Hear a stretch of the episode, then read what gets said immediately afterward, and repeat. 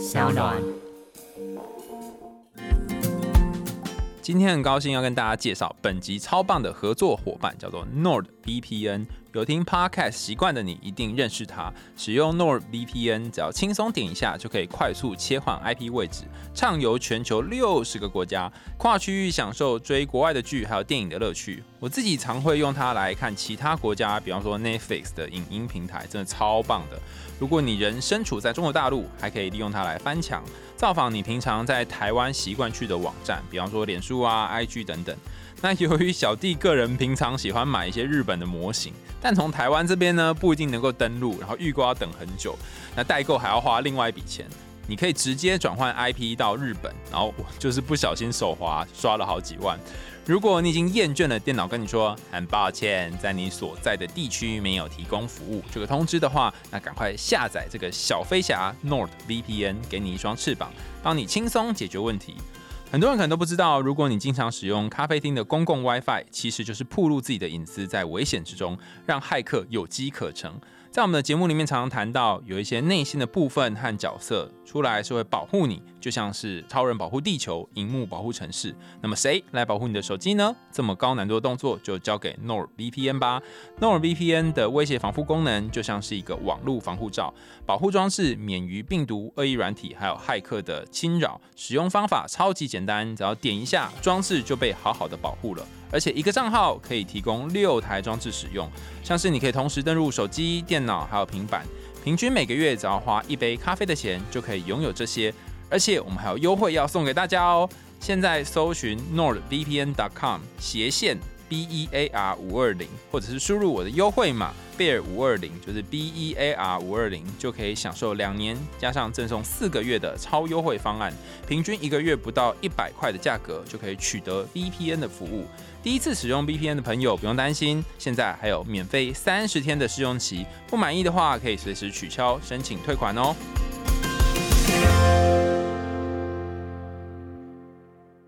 得不到果实，可能是酸的，也可能是甜的。有时候花了一辈子去追求的那个执着，不一定能够达到你想要的结果。所以在奔跑的路上，记得留心身边的风景。还有那些愿意在你生命里面留下来的人。嗨，欢迎来到我的森林，我是很可爱又很可口的海苔熊。海苔熊心里话，在这里陪着你。各位听众朋友，大家好，欢迎回到海苔熊心里话，我是海苔熊。回想一下，你青少年时期，家人有反对你谈恋爱吗？然后那时候你有谈过恋爱吗？我记得我之前在呃高雄，我做了一个调查那时候我们收了一笔资料，想要知道高雄的家长们呃是不是会阻止他们小孩谈恋爱。但结果蛮好笑的，就是我们问了两个问题，第一个问题就是问说，呃，你觉得国中生、高中生适合谈恋爱吗？好，然后有百分之七十的家长都支持，觉得说哦可以啊，现在这么开放哈，反正挡也挡不住哈。那我们问了第二个问题说。那你会支持你家的小孩谈恋爱吗？哈，就就啊，瞬间剩下百分之三十。这意思就是说，把人给他吸北料，不是啊？就是如果今天是大家其他人小孩，那没关系，他可以去谈恋爱。但是我的小孩不能谈恋爱哈。那这是问家长啊，但是我们后来也问了学生啊，就问那些学生说：“哎，你爸妈是不是支持你们谈恋爱？然后如果他们支持或不支持，那你会不会谈恋爱？”结果发现一件事情，就是这些小孩有几个答案哦。有的会说，哦，我自己现在是比较想要专专心在课业上面，所以没有去想恋爱的事情。那有的小孩会说，呃，爸妈虽然不支持，但是我就默默的谈恋爱哈。那有的会说，嗯，我已经谈过很多次恋爱，所以我其实也没有特别想要再谈恋爱我就觉得，哦，真的超英感美哈。那不论他们的答案是什么，其实某种程度上面都对应到我们心里面有一个很特别的心情，就是。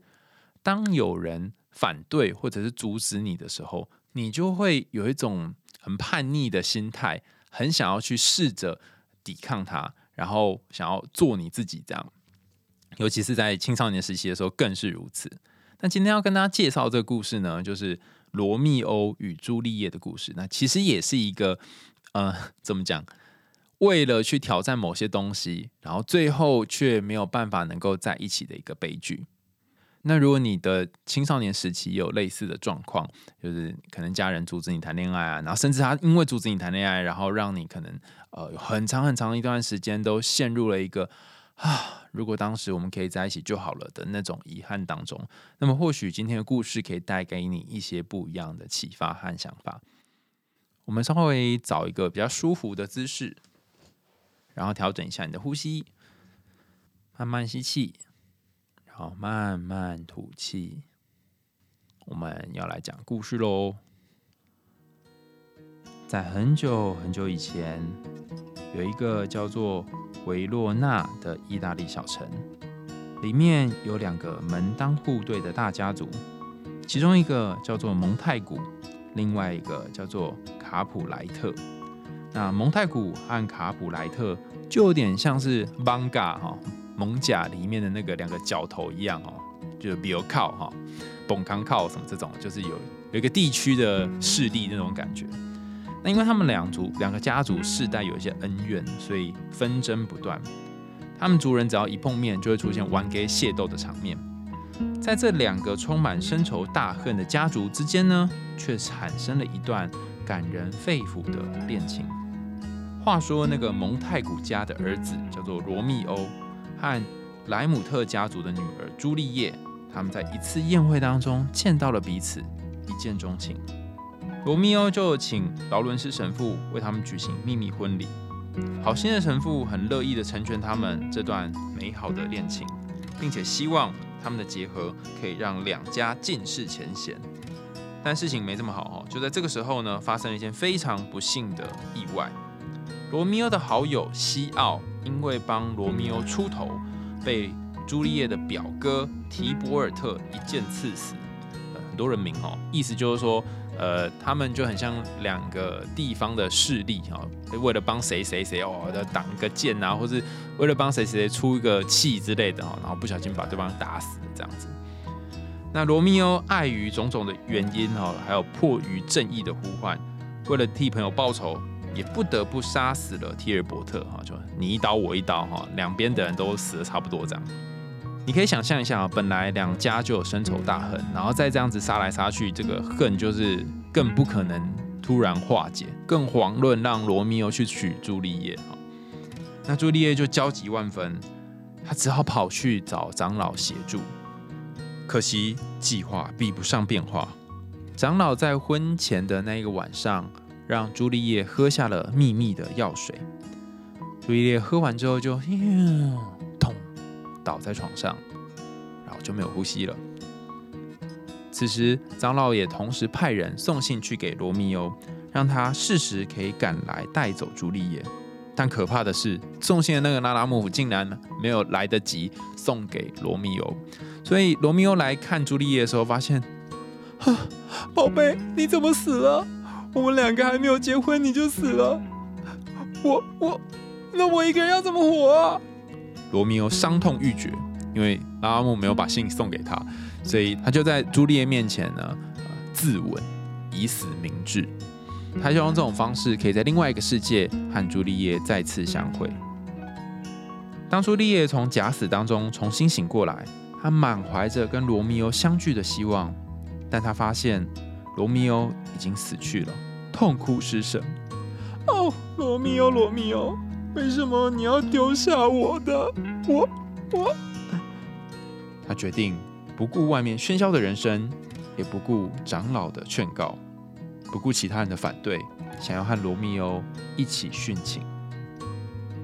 隔了不久，他听到了守夜人敲钟的声音，他果敢的拿起了匕首，刺进了自己的心脏。两个人就这样躺在了墓地，哀戚的歌声响起。有情人最后到底算不算终成眷属呢？他们在另外一个世界是否有相遇呢？这两个人的爱情虽然毁灭了，但却因此赢得了两家人的忏悔。这两家人世世代代和平的相处了下去。大家听完这个故事有什么想法呢？我第一次听的时候觉得，哎，这两家人也太烂了吧！哈，既然需要用自己的儿子和女儿的死亡来换取彼此的和平，这不是一个很令人难过的事情吗？而且我在猜啊，虽然刚故事里面没有描述，我在猜可能这两家人的长辈们是完全、完全是完全没有办法支持他们两个在一起的。那这件事情哈，其实在心理学上有一个相对应的效应哈，叫做罗密欧与朱丽叶效应，要称之为禁果效应哈。禁果效应就是那个伊甸园那个禁果哈。我觉得翻译成华人文化应该可以变成梁山伯与祝英台效应。那我引用一下在维基百科上面对于罗密欧跟朱丽叶效应的描述，他说：由于家族因素，使得相爱的两个人永远无法获得祝福。如果恋人们的父母对于感情干涉越多，那么双方就会越彼此珍惜，反而使得感情发展的更迅速。这种情况不止发生在爱情之间，也会发生在许多地方。那维基百科讲的这一段哦，其实就是在讲我们前面谈到那个逆反心情、逆反心态。别人叫你不要做，你就会越想做。小时候在电风扇前面，妈妈都说不要把手手指伸进电风扇里面，然后你就想说，嗯。会怎样吗？然后手就触针一伸进去，呃，然后就开始很痛。或者不要把钥匙放到插座啊，不要用手去碰那个呃正在烧的开水啊。有些事情你就是大人越叫你不要做，你就会越想做。那为什么会这样哈？其实就是我们会想要找回生命当中那个主控的感觉，就掌控感。有些时候别人没有跟你说你不要做的时候，你还没有意识到自己的掌控感受限，但其他人一告诉你之后，你就觉得。为什么听你的？哈，这是一个小赌气的感觉，就会做这件事情。那跟大家分享，我在收集资料的时候看到 Hook 他在心理学知识特快皮克邦的网志上面谈到的有关于罗密欧跟朱丽叶的描述。他说，人有两个重要需求，一个是有关于自主的需求，就我刚刚谈到，你得要你可以有主控的感觉。我们希望能够控制一些事情，或者是能够决定一些事情，不想要被别人掌控。另外一个是有关于平衡的需求，这个比较不容易解释哦。可以举一个意象让大家比较好想象。你可以想一下，心里面有一个天平，然后天平的左边跟右边分别放上你自己的想法和其他人的想法。如果在你青少年的时候，你跟家人说：“呃，我喜欢上隔壁班的某个男生或女生，然后想跟他在一起啊。”可是我在想，他会不会也没有那么喜欢我？倘若你很勇敢跟家人讲话。但你家人如果支持你，跟你说啊，你去试试看呐，踹踹看呐，好，或许人家很喜欢你啊，或是呃，我家的女儿或家儿子哈，这么才华，人家一定会喜欢上的啦，哈，就支持你的话，在天平的右边摆上了一个支持的砝码，正面的砝码，通常你会怎么回呢？你就开始想说啊，可是可是我又没有 IU 那么好看，或是我又嗯呃，我的成绩又没有他那么好，他真的会爱我吗？你就开始想到一些负面的东西。那这个里面负外面正的一个状况，刚好就达成了一点点平衡。但如果反过来啊，就是你家人跟你说：“哎呦，才几岁就么谈恋爱，赶快去念书啦，不要影响到你课业什么之类。”然后开始唱衰你，甚至说你长这样子啊，谁会喜欢你之类的，你就会开始有一种气扑扑的感觉，然后心里面也想要达到另外一个平衡，你就会想说：“啊，可我好想他，好爱他。”就内心那个想要去做点什么部分就会增加。你可以想想，你身边的人都是支持你还是唱衰你的感情？然后他们的这个砝码重量会放在哪一边？那通常你心里面会对应到一个跟他相反的部分，哈，就像我们刚刚谈的，如果他放的是比较不支持的，你就会在心里面放一个呃，希望可以挺自己多一点的这种感觉。但但如果你也是一个耳根子很软的话，你可能就会被他们给拉走哦，就看你是属于哪一种人。好，那回到罗密欧跟朱丽叶效应，它其实当年哈有一个实验啊，这个实验就提出提出罗密欧跟朱丽叶效应的人呢，在一九七二年调查了九十一对夫妇，然后还有相恋已经八个月的四十一对恋人，那他想知道说他们对于呃父母的干涉这件事情有什么感觉，然后会让感情更加针尖吗？还是就居居了哈？呃，有的人可能会觉得说，哈，才八个月哦，八个月也可以调查哦。哎，这件事情真的蛮吊诡的哈。那如果大家有当过研究生，就知道要收集资料是多么的不容易啊哈。我记得那时候在收大学生样本的时候，我们就邀请大家说，哦，呃，我们要定义在稳定交往的关系里面，所以你们可能要呃至少交往超过六个月。然然后就发现一件事哈，啊，这六个月不是我胡乱讲的哈，因为有蛮多论文里面都会用用六个月这个数字，就就 GG 了。为什么呢？因为都没人要报名哈，然后六个月太长了啊，然后可能很多人都是习惯先上车后补票哈，那所以还不太确定彼此的关系什么，也不确定能不能报名。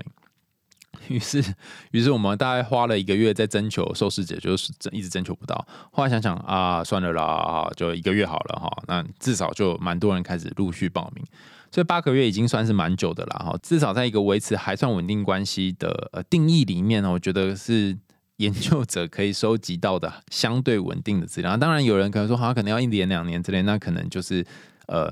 理论跟实物之间还是有点差距嘛。好，总之他们就收集了这一对这几十对在一起的伙伴们，然后想知道他们到底发生了什么事。结果得到了一个很神奇的结论哈。他发现，如果外面干扰的力量越强，就是其他人越不支持你，然后你的感情，你的这段感情对彼此的爱也会更加牢固。呃，这个是一九七二年的研究嘛，好久以前了。所以后来我们就。我自己也做了一个类似的调查，我就是问那些像刚刚前面有谈到，问学生们说：“哦，那家人反对你谈恋爱吗？你想不想谈恋爱？”就发现，如果他们家人的价值观是比较传统的、保守的，甚至说不要在这么早的年纪谈恋爱的话，那这些小孩他们就会更想谈恋爱。但好玩的是，如果家人没有那么保守，或是觉得哦要谈不谈都无所谓，其实他们就。反而没有想要谈，因为他们就觉得，呃，好像也没有什么压力啊，没有说叫我一定不能做什么啊，好吧，那我就继续看我的剧，然后或者继续看我的动画等等。好，所以其实身边的人这些影响是蛮大的。那当年这心理学家 Richard Driscoll 他就把这现象命命名为罗密欧跟朱丽叶效应。那另外一个更经典的研究是这样做的，呃，有个社会心理学家叫做布莱姆哈，他在一个实验当中邀请大家做。一些选择哈，看你要选 A 还是选 B 哈，你可以想象你是要吃拉面还是要吃卤肉饭这样哈，他就请大家去做选择。那在这实验当中有一个同谋，同谋会跟你一起做这个选择哈。那我们叫假设这同同谋叫做小花好了哈，那小花就跟你一起在这个实验室里面呢去说哦，我们两个等下要吃卤肉饭还是要吃拉面这样子。呃，其中一组呢叫做高压力组，他说就小花就跟你说，哎，我觉得我们等一下。做完这一段实验之后呢，应该要去吃卤肉饭啊，他就告诉你说，我们两个应该要做这件事。那如果你是被分配到低压力组的话，小花就会跟你说，我们选择的是卤肉饭。这两句话你觉得有什么差别呢？哦，就是有那个应该跟没有应该的差别哈，就这小小的差别而已。结果发现一件事情，如果你是被分配到高压力组的，就是你应该要吃卤肉饭这一组，那么。呃，你最后自己要选的时候，可能请你勾选说你要不要吃卤肉饭的几率呢，只有百分之四十。但如果让如果是说哦，我们选择是卤肉饭哈，就是低压力组的话，你会选择卤肉饭的几率是百分之七十。所以意思是说，越有人逼迫你，就会越不想选了啊。但如果那个人只是说了一个事实，没有让你有那种被迫感的话，你就会觉得嗯，好像也还是可以选哈。这个实验呢，它其实有一个很重要的意涵，就是。如果选择是自愿的，好，我们就会喜欢我们选择的东西。但如果它是不自愿的，你就会觉得当初自己是某种程度上面受迫的，甚至你会降低对于你选的那个东西的好感。你会觉得，嗯，这应该不是我真实真心想要的。好，那。刚谈的这一个效果呢，就是有关于被限制啊，或者是被其他人说你不可以怎样怎样怎样，我们心里面会产生的反应嘛。我讲一个案例，让大家比较可以跟我们今天的罗密欧朱丽叶的故事做一个连接啊。前几年我在医院工作的时候，有一次星期五下班，那那时候我们在医院都要穿那个白袍嘛，我来不及脱，就有一个朋友叫米卡哈，他就叽叽呼呼的哈传讯息跟我说，哎，你有没有空哈？然后就。请我下班去找他，这样。那因为那时候在山上的医院工作，所以下来的时候需要一点时间。然后他就在山下的咖啡厅等我。我到山下的时候呢，米卡跟她的男友一起来，应该算是男友吧，哈。米卡就握着她男友的手，然后跟我说，很像在宣誓一个什么一样。他说：“你知道，我男友跟别人不一样，他蛮成熟的。”然后我就跟他说：“哦，那很好啊，为什么要找我来？哈。”然后呃，他旁边那个男生哈，他男友就说：“可是问题就出在米卡比我大九岁。”然后我心想：“嗯，女生比男生大九岁，应该也还好吧？啊，如果你们真的喜欢，那就在一起啊！好，那我们三个人听到这件事情之后，虽然觉得好像不错，可是又觉得有什么东西在心里面突然搅动了。刚刚我说我们坐在山脚下的咖啡厅嘛，哈，然后他才开始慢慢谈起，说他的家人很极力的反对他跟男友在一起，然后米卡很生气，因为他爸妈甚至连男友长什么样都不知道。一听到他们年龄之间的差距，就铁口直断说两个人之间不会有结果。然后米卡就说：“嗯，可是他真的很爱我，我从来都没有看过一个男生对我这么温柔。他说他以后一定会来参加我的婚礼，因为他会是旁边的新郎。你看是不是很浪漫哈？然后他就一边喝咖啡一边跟我讲这件事情的时候，我就觉得，呜，感觉像是小说里面会出现的句子啊，哈。”然后米卡一边讲嘛，然后一边很担心，他就问我说：“哎，你觉得我们会走很久吗？然后我可能会等到两年之后他毕业，然后工作稳定一点。你觉得我们可能真的可以有拥有一个家吗？”哈，他们两个在讲的时候，我真的觉得哦，来当电灯泡，有很多粉红泡泡。那时候我就给他一个答案，我跟他说：“嗯。”可能一开始你们两个会蛮甜蜜的，但是就会遇到一些需要相处的课题，会需要一些磨合。那如果撑过前半年的话，或许后面就会比较顺利的知道彼此的个性是什么。有的人可能会说：“诶，他们两个好像还看起来蛮甜蜜的啊，然后也蛮似乎哈，似乎也蛮相爱的啊，难道不能够用这个相爱来弥补年龄之间的差距吗？”好。其实哈，他们两个人在半年之后还有跟我联络啊。当时的半年后了哈，就是他们冒着被双亲发现的风险，然后偷偷互相恋爱着，因为不想要让自己的爸妈知道说哦，自己的对象和自己差九岁，可能会被其他人讲话。然后每天米卡下班的时候，男友就会在远远的巷子等她。然后从永和骑车送他回新庄的家，哈，然后自己再回新店，大家可以理解吗？就是一个三角洲的一个概念。然后就算是男友在很忙考期中考的那个时候呢，他都愿意撑着睡眼惺忪的状态来接送。我后来想想啊，那是因为你还年轻啊，哈，如果在年纪大一点，可能就不是这样子哈。然后这种被大家看衰，但是还可以继续撑下去的感情，有没有可能真的可以有一个好的结果呢？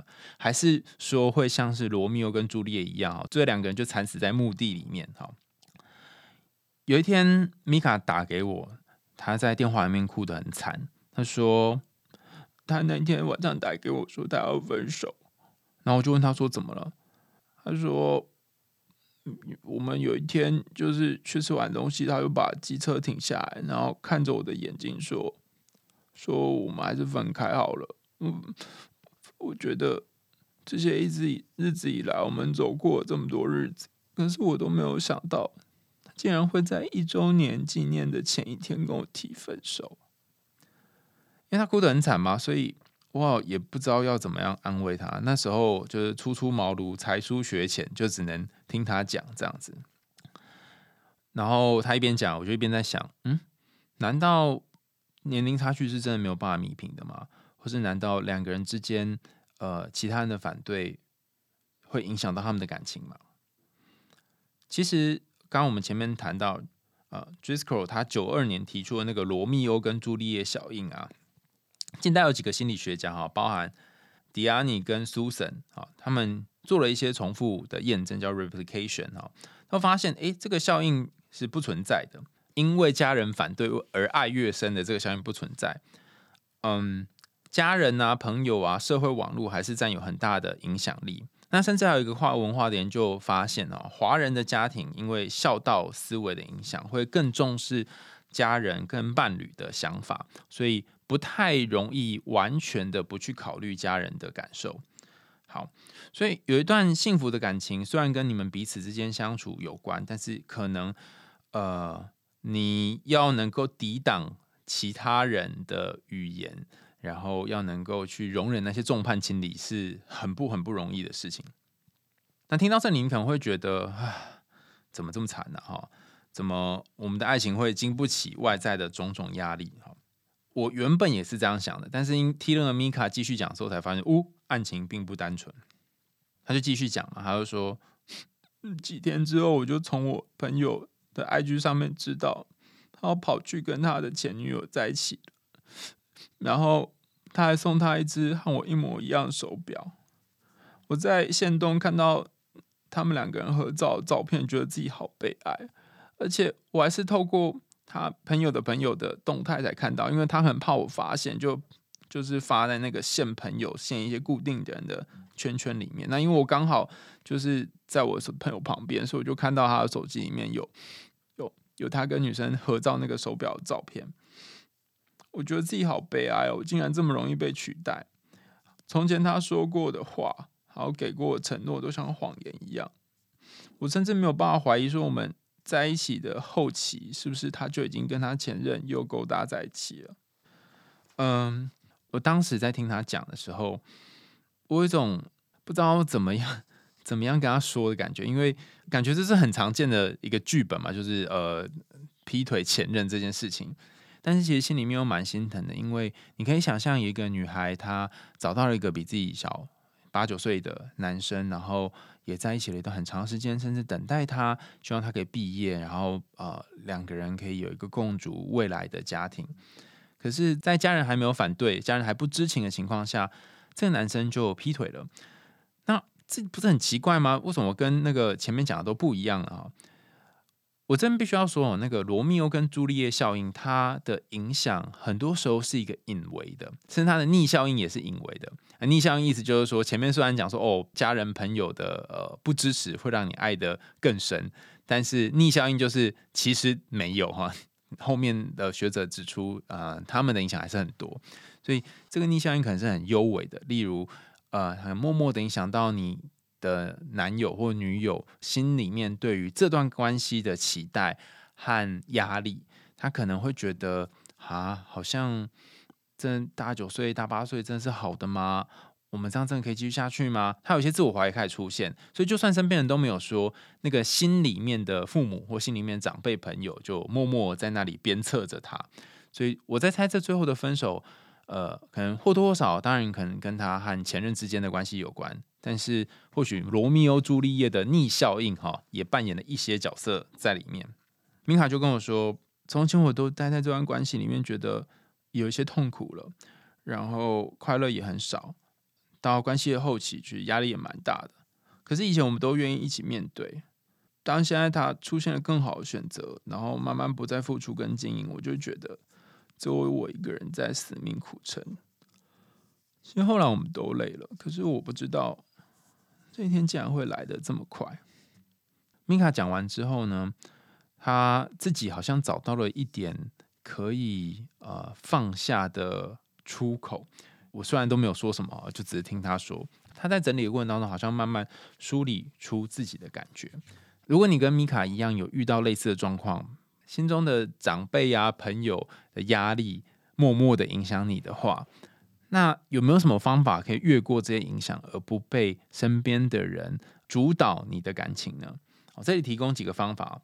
第一个是在交往之前，你们可以好好的讨论所有可能的决定，比方说在一起之后可能会面临的一些困难，甚至是你们可以讨论一个有趣的话题啊。这是如果哪一天彼此会吵架、会分开的话，会是用什么样的方式吵架和分开？那讨论这件事情的本身，并不是要真的让你们分开哈，而是让两个人去思考对于分开跟在一起的想象是什么。第二个是交往之后，你可以试图专心的经营。专心的意思是说，既然你知道这段关系是脆弱的，可能你必须要花比一般其他关系投入更多的心力，而不是就摆着而已。很多感情摆着摆着，然后慢慢就淡了或散了。呃，不是因为两个人呃缘分到了，可能只是因为你忽略掉了身边一些事情的影响，然后没有花太多的心思在这段感情里面啊，不是叫大家要很拼命的去抓紧这个感情不放，而是当两个人之间有一些冲突，有一些议题哈，你发现哎，好像哪里怪怪的时候，你就要在这里稍微暂停一下，好像按下游戏暂停键一样。然后想想，嗯，发生什么事情了？然后试着去厘清彼此之间的呃状况。那我通常会建议哈，嗯，有些时候可能跟对方沟通，对方不见得那么容易愿意停下来和你一起讨论，甚至会觉得哦，你每天都在讲这个啊，你一定是还在用节目听太多了哈。那这时候怎么办呢？我会建议大家使用一个 ABA 的法则哈，你可以先用撒娇的，或者先用好玩的方式，然后先让气氛缓和，然后再进入正式要讨论的内容。那讨论之后呢，一定要再搭配一个。饭后甜点哈，比方说拥抱啊，或者是呃，有的人会用做爱的方式哈，让气氛变得比较那么僵硬，甚至开始讲一些好玩有趣的事情啊，就是 A B A 哈，两个 A 是比较快乐好玩的东西，那中间那个 B 就是你们要讨论的主题。好，跟大家分享一下那个米卡他的故事的结局哈，他们最后在在一起了三百六十四天哈，然后他说。其实回想起来，我觉得这三百六十四天的爱爱恋，我走并不后悔。只是如果可能的话，我会希望在一开始的时候，我们就彼此有一点底，这可能是一个有期限的感情，我们就会更珍惜那些在一起的时间。我也很想谢谢他给我一个梦想，或许。是受小时候家庭环境影响，不敢想象我们能够拥有一个属于我们自己的家。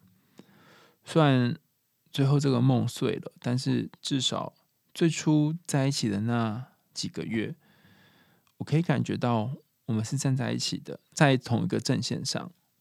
好像以前从来都没有人可以和我站在那个位置，我觉得那个感觉很好。所以再来一次的话，我还是会想要和他在一起。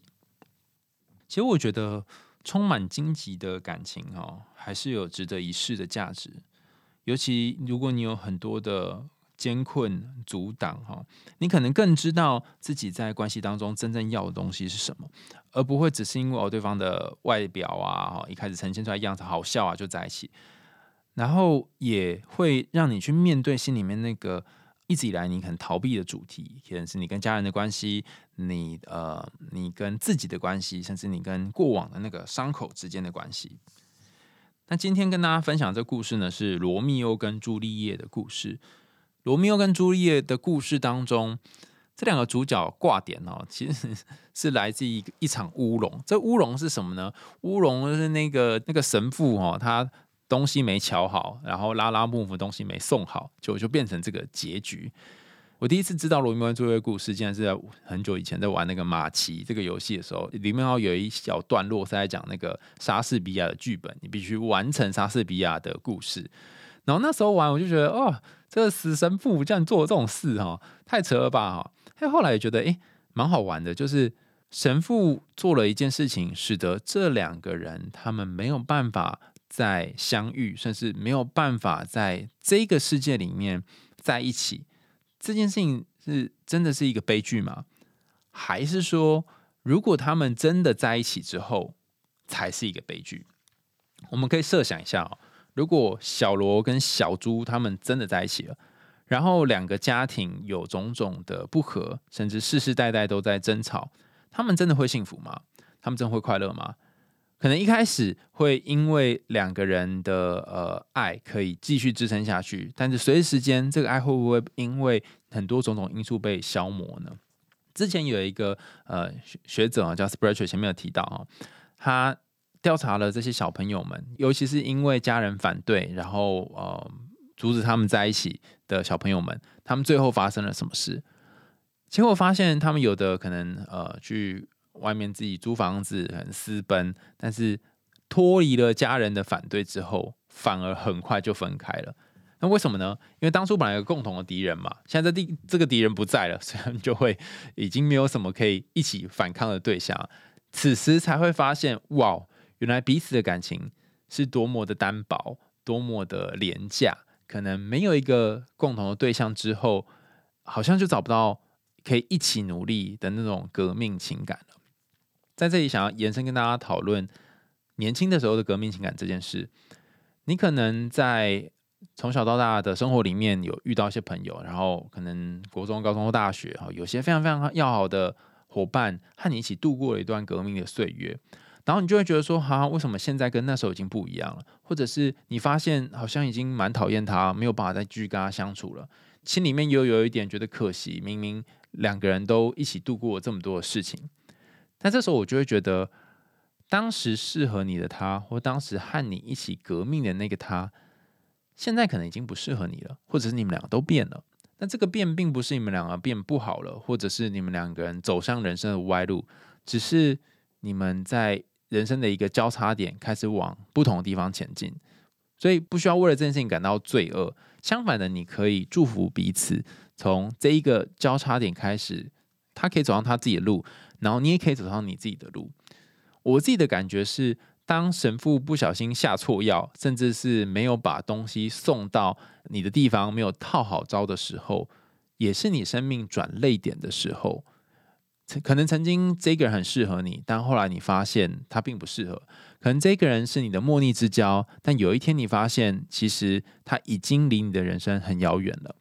那在这个时候，你就会迎来一种死亡。这个死亡等于是内心的一个重生。你重新去发现你想要去的地方是什么，你重新去看到。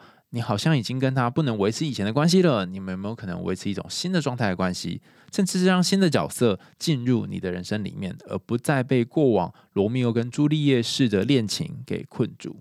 在今天节目最后，想要回应一下网友的来信哈。前阵我们有一集的故事在讲阿波罗跟达芙妮的故事，然后呃有一个伙伴就写信来啊，这个伙伴叫 Jackson，他写的信哈非常的短，他说：“亲爱的海苔熊，你好。”我是阿波罗，但我不自恋。我喜欢达芙妮，可是却伤害了他。我刚听完最新一集的这个 podcast 之后，我想知道我要怎么样跟达芙妮忏悔。首先，我要先恭喜 Jackson 哈，就是嗯，你学会了这个童话分析吗？哈，里面的一个很重要的技巧叫做用角色来取代自己。啊，比方说，你不会说。我要怎么样去跟某某某忏悔？你不用他的名字，你会用达芙妮哈。那用这个这个取代法哈，有两个需要注意的地方。第一件事情是它的好处，好处是当我们用童话和神话故事里面角色来取代自己的时候，你会跟自己的感受缔造一个比较疏远的距离，而这个距离也会比较安全。你可以去设想这个主人公哈，他会做什么事情，会有什么样的决定。比方说，你可以想想看。如果是阿波罗他在追着达芙妮的时候，然后达芙妮拒绝他，甚至是阿波罗伤害了达芙妮，那阿波罗可以做什么事呢？好，你可以想一下，如果你要继续写这个剧本的话，甚至是你可以在剧本的中间可以截断哈，就阿波罗追追追追到达芙妮旁边，然后达芙妮就是呃还没变成树之前，阿波罗可以做点什么？好，那透过这个跟自己有一点点距离的设想。你会比较有创意的去想更多的事情。那另外一个是缺点哈，就是透过故事的这个取代法，你好像找到一个替身，可是你可能也要稍微思考一下，里面的阿波罗的感觉跟你的感觉是一样的吗？里面的达芙妮的感觉跟你喜欢的那个他是一样的吗？因为呃，我们经常会把自己投射到故事的角色里面嘛，但没有一个角色可以取代真实的你。所以你同时也可以做一个小对比，就说我内心的感觉是什么呢？有没有跟阿波罗相同？就像你已经谈到的，你跟他不一样的是，你并没有那么自恋。那你的那个达芙妮，他跟故事里面啊，神话故事里面达芙妮是同样的感觉吗？或者是不同的感觉呢？好，这两个是有关于童话分析的部分，可以和你做一个讨论。那另外一个，我看到你写 Jackson 你写来的这一小段话。